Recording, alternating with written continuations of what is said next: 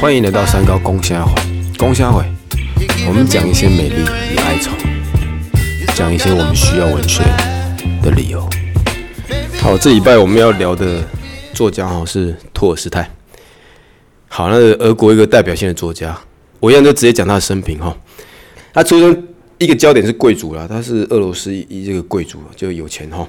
好，那就故事往下就当兵，然后当兵的一些经验可以让他写出一个很受到认同的作品，叫《战争与和平》，他就投入著作，然后又写了另一篇代表作《安娜·卡列尼娜》，主要的生命能量就投入创作，然后比较可以聊是他的晚年，晚年来，他是贵族，他拥有很多土地跟农奴，可是他是个很人道主义的人。那些贵族的享乐让他心里面基本上是不安的。拥有富贵，他觉得是个负担，因为他觉得贫穷就很可怜的，所以力求简朴的生活，甚至过着去贵族化就平民化的生活。那据说了，他晚年还写信给沙皇，说他想抛弃他的贵族爵位跟领地，让他手上的农奴恢复自由。所以以人为本这种精神凸显得很清楚。最终他离家，他就觉得这个反正富贵那个世界上不属于他吧。好，啊，整个伟大在于彻头彻尾跟实际的走向人道关怀，然后抛弃贵族地位，病死在一个乡下，他也觉得无所谓。简单的一生的哈，也不是说简单的，就我讲的简单的，但我谈一些补充一些他可以聊的一些小补充焦点。就文献指出，在他很小的时候，他哥哥跟他讲一个秘密，这个秘密我觉得很重要。我讲哈，他跟小小弟说，人是有个秘密。你会把秘密解开，世上贫穷、疾病跟仇恨就会消失。他又说，那个秘密写在一顶绿帽上，那绿帽埋在森林当中。他讲这个故事，然后令小时候的托斯泰就向往，他一直渴望想把那个绿帽找出来。他终其一生都想把它找出来。据说死后了，也安葬在那片树林当中。啊，他这个绝对是个小故事，但他绝对不会是个小故事。就哥跟他说有一顶绿帽，你知道之后，人世间的苦难就会消失。然后他就找他，小时候五岁呢，所以几乎可以去预测他的灵魂底蕴里面应该对人道关怀跟人性有很深刻的体会。不然，如果是我听完这个故事，我应该懒得找。如果有金银财宝，我也许我会比较兴趣。他就是凡人应该是哦，所以他应该天生是个伟人吧。好，那是第一个，就绿帽这个故事。还有另一个，他的个人哲学思想导致一个名词叫托尔斯泰主义，然后托尔斯泰主义影响到后面很多抗争运动的底蕴，像甘地的不合作，我觉得跟这个蛮有一些对应。那我就讲哈，所以托尔斯泰主义它包含几个要素，第一个是道德上的完善，他就觉得道德要完美，那他的道德奠基于投身到利他主义，就他完全不接受利己，就是如果你利益是往自己输送。他觉得那是糟糕的。每个人对道德定义固然是多元的，那他的道德就锁到他要帮助他人，其实跟刚刚绿帽故事都有点渊源哈。还有另一种托尔斯泰主义提到要素是，就算遇到坏事，我们也主张不用暴力对抗，因为他觉得人世间确实有不公义，但如果你用暴力或者恨去对待他，可能会延伸就更多的暴力。所以我刚刚提到跟甘地的不合作运动可能一些关系。好啊，基本上就是他觉得宽恕才可以核心的解决问题，可他同时知道很多坏人坏事，你宽恕那可能是不公平，但就更长远价值来看，也唯有爱跟宽恕可以更核心的解决问题。这我自己是到后面是认同的哈。好了啊，另一点是博爱，博爱我就不讲多，因为博爱就是任何生命都爱，连你的敌人都爱，其实就跟宽恕其实蛮像，就是另一个小焦点好，就托尔斯泰主义。接下来还有一个焦点可以聊，就是他的著作《战争与和平》。我不去聊他，因为他被肯定是因为他可以提到当时很多俄国社会现象。那如果不是俄国人，我觉得很难去感同身受。但安娜·卡列尼娜这一篇倒是有一些情爱的部分，我觉得一般人可以跟到。我讲一些我我看到的东西。安娜已婚呐，然后认识一个男生军官吧，弗伦斯基哈，好啊，两个就一见钟情，然后后面。弗伦斯就要追求她，阿就尴尬，因为刚刚提到安娜结婚，那安娜后面自己把持不住，就跟他陷入就恋爱了。好，啊，安娜野蛮上道，她就跟她的老公坦白，她爱上男人啊，她老公好像卡列宁嘛，但抓狂，可后面终究还是没有离婚的哈。好，可是你都知道，你都表明你爱上别的男人，那这个婚姻中就也不可能是快乐的，反正就是没有离婚。啊，这个没有离婚，导致那个他的爱情对象弗伦斯基就很痛苦，因为弗伦斯基还是爱着他。啊，你跟你老公说了之后，老公当然很生气，也不让他出门。那弗伦斯基就干嘛自杀？他实在太爱着安娜，想说再也不能跟心爱女人在一起，他就举枪自尽。那还好没有死。那也可能这事情搞很大了，也明白表达他可能是真爱就安娜吧。后面他原配丈夫卡列宁嘛，就让安娜就离开了。哇塞啊，就等于是离婚嘛。那。安娜跟弗洛斯基，那就可能得到他理想的爱情，去意大利哇，还可以去意大利，开心啊，幸福。当然回到俄国之后就悲剧，就安娜还是渴望回到以前比较好的社，安娜是个社交名媛，想恢复那种生活，可是社会上不认同她，因为就把认为她没有道德了。那朋友可能不接受她，精神上受打击。好啊，就是啊，废话。你就没有道德，人家不认同你，他就到乡下去住，住着住着产生问题了。乡下太孤单，他没有朋友，没有家庭，只剩弗伦斯基，那就会变得有有一点点情感上的问题，就敏感啊或者多疑哈，然后可能也吵架了。然后弗伦斯基也忙，那有一度他还怀疑弗伦斯基跟别的女生有不正当的关系啊。有一次弗伦斯基一直办公，然后安娜就说你要准时回来，那那次反正弗伦斯基就没有回来。安娜就想不开，卧轨，就找火车就给火车撞，好，真死嘞！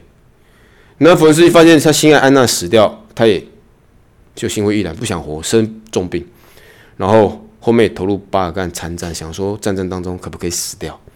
好啊，更复杂的东西我不讲，就这故事就是里面有破碎，然后有爱，然后也有一些无奈。故事上是假的哈，但我觉得所有假故事都奠基于一些。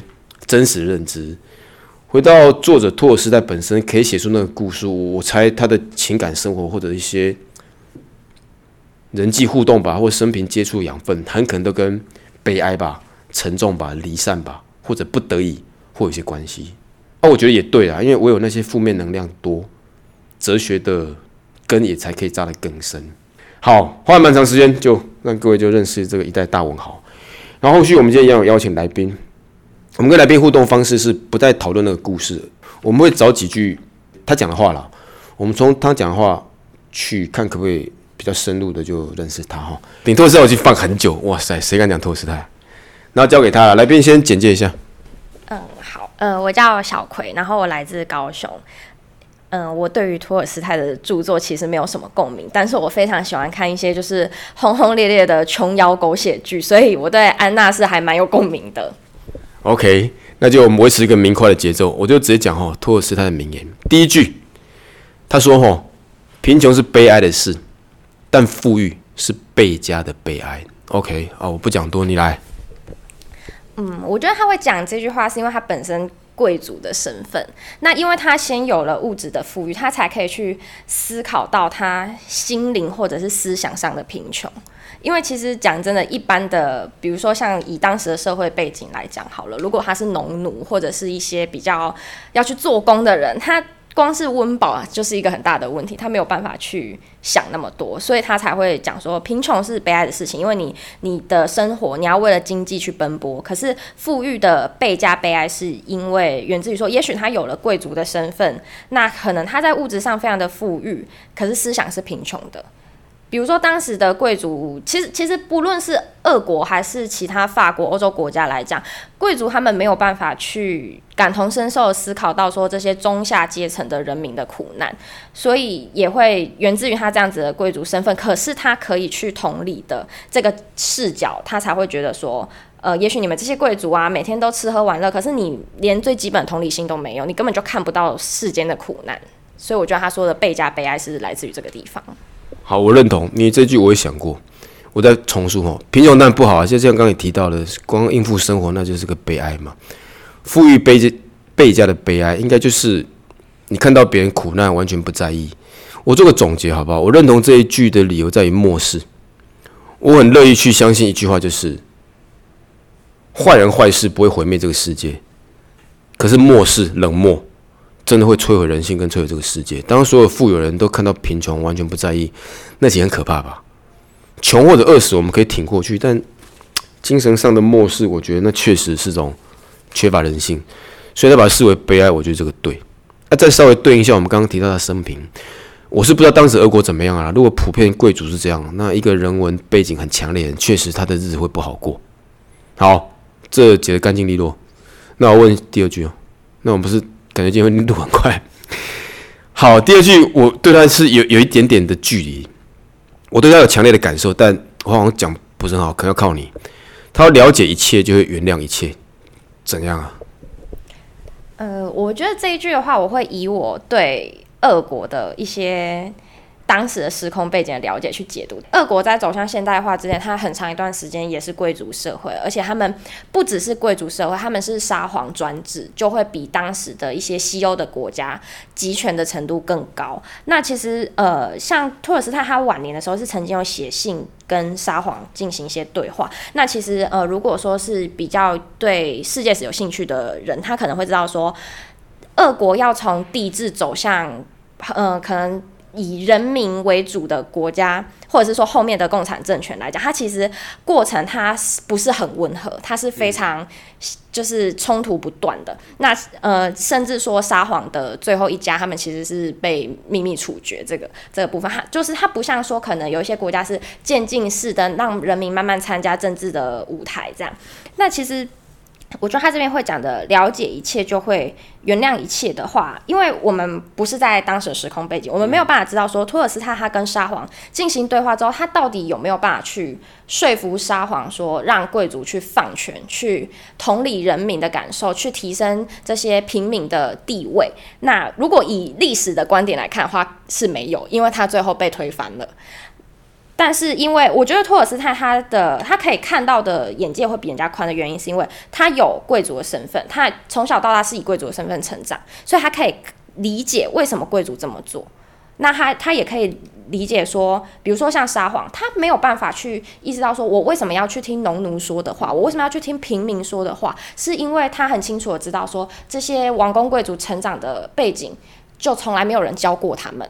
所以，也许说他最后没有说服对方，可是他可以理解。那他个人的原谅的话，也许有，只是人民没有办法原谅。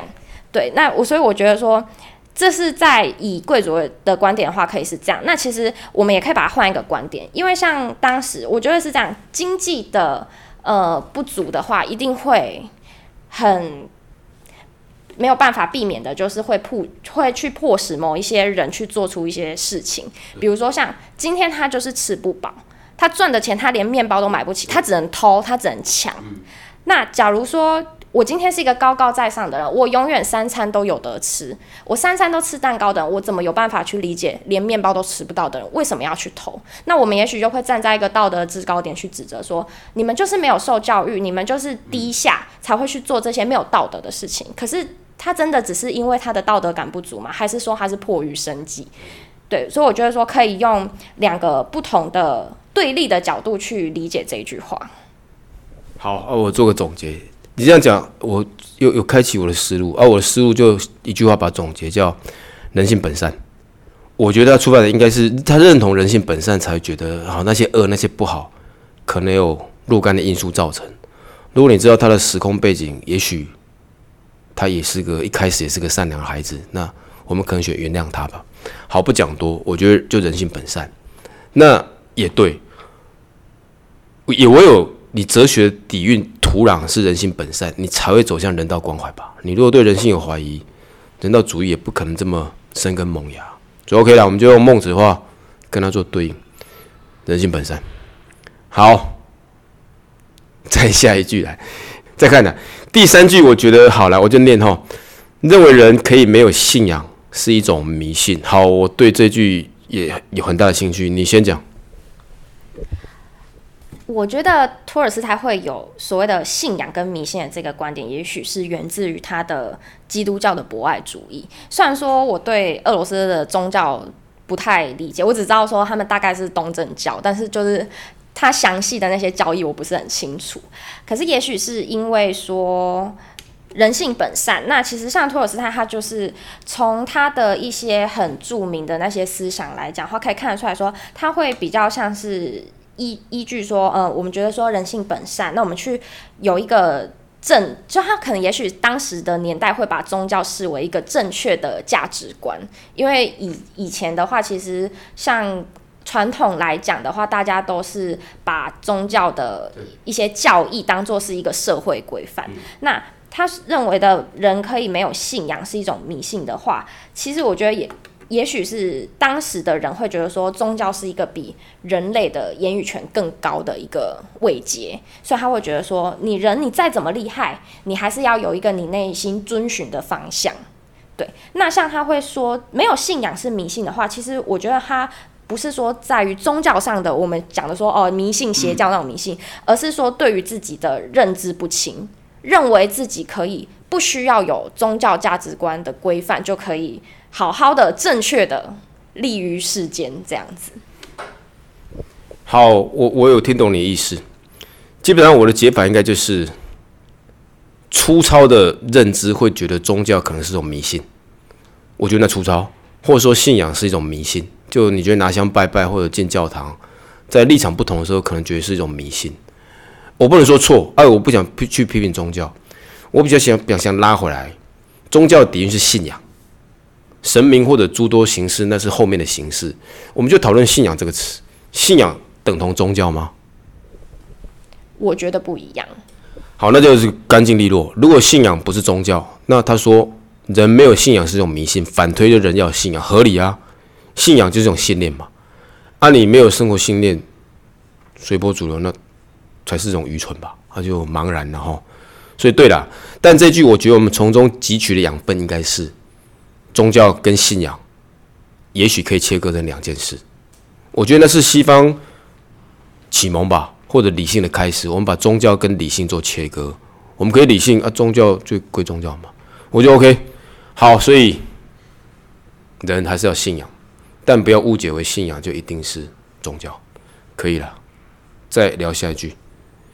下一句 OK 呢？我觉得可以讨论。他说：“只有不断制造地狱的人。”才会担心自己深陷其中。好，我觉得这句话我会想要带入安娜卡列尼娜的故事。对，因为呃，我们都知道安娜她本身在她开始故事中这段恋情的时候，其实她已经是已婚，然后甚至是已经有小孩子的这种身份。那在当时的话，不要说当时，其实以现在的社会价值观来说，都不一定可以接受。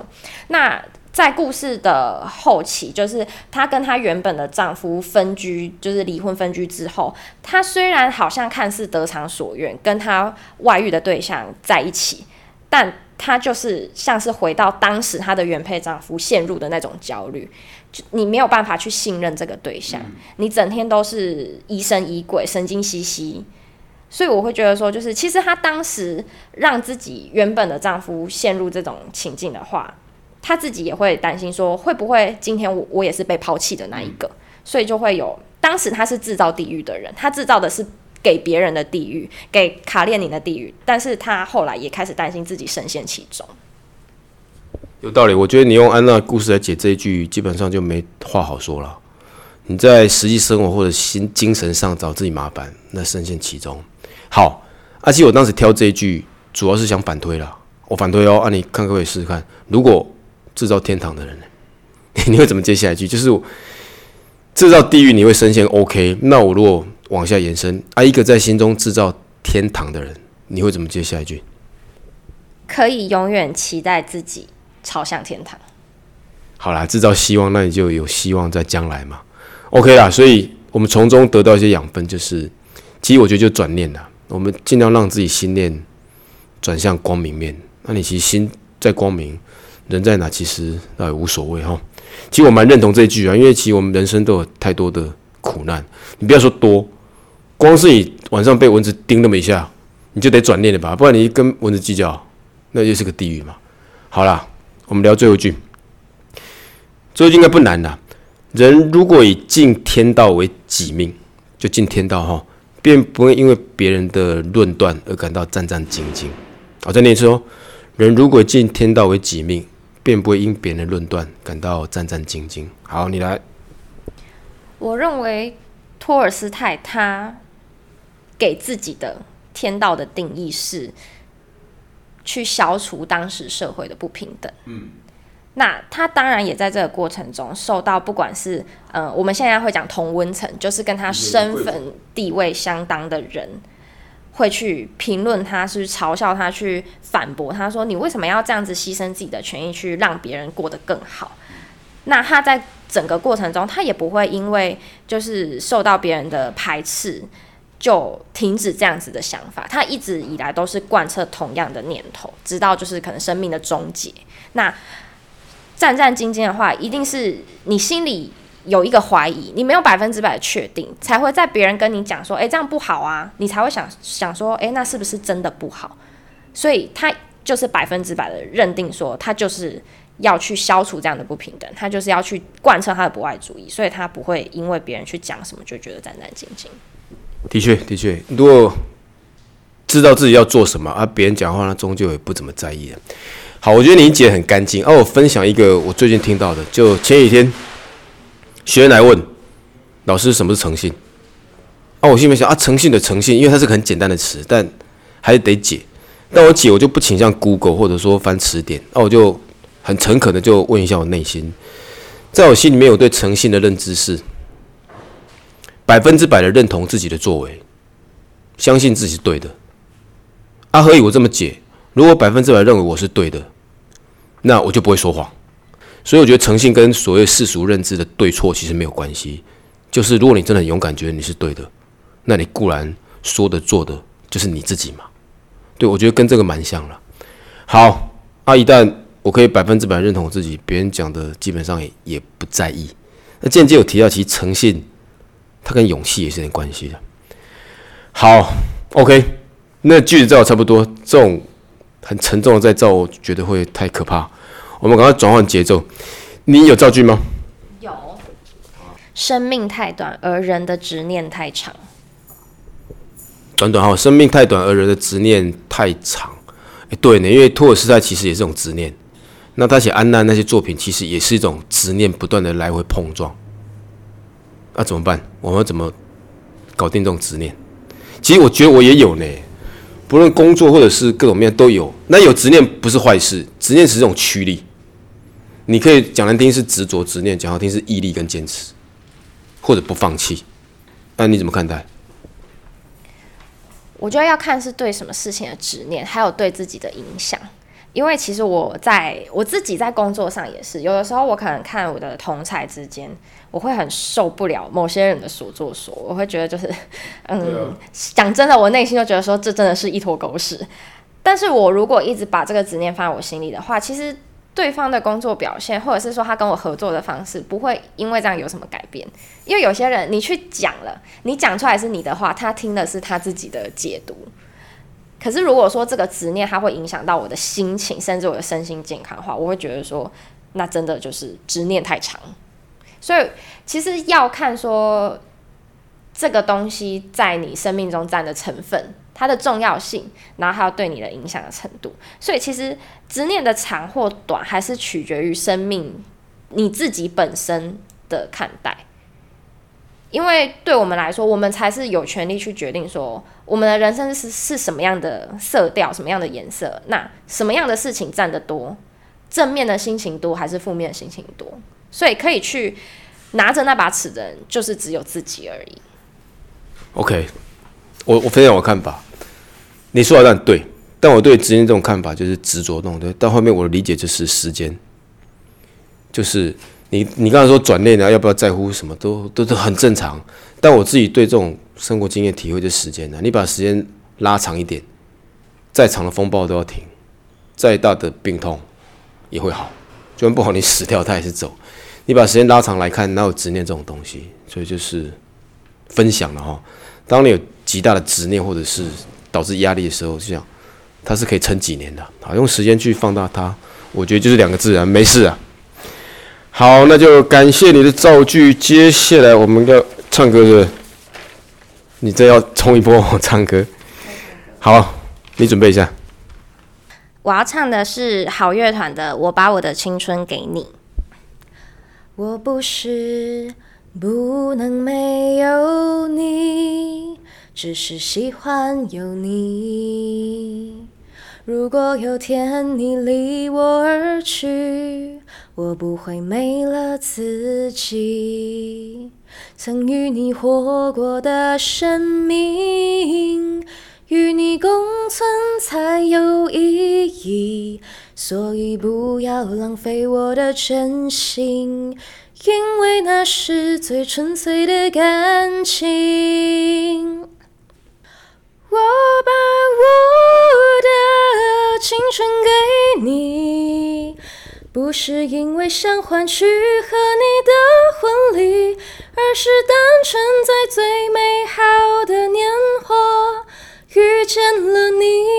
必须爱你，我把我的青春给你，不是因为想换取衷心的美名，而是单纯在最美好的年华遇见了你。